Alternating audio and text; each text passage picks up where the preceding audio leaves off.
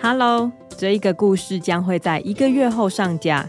如果想要现在就听到没有广告的版本，请加入一起说故事的 VIP 频道。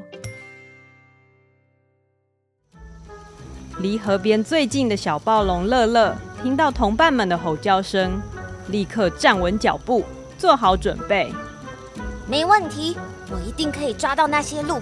我是凶猛厉害的小暴龙，我不会再让猎物逃走了。乐乐看到小鹿一家人从草丛里钻出来，立刻跳到他们面前。糟糕，这里居然也有暴龙！嘿嘿嘿，你们逃不了了，就来当我们暴龙的午餐吧！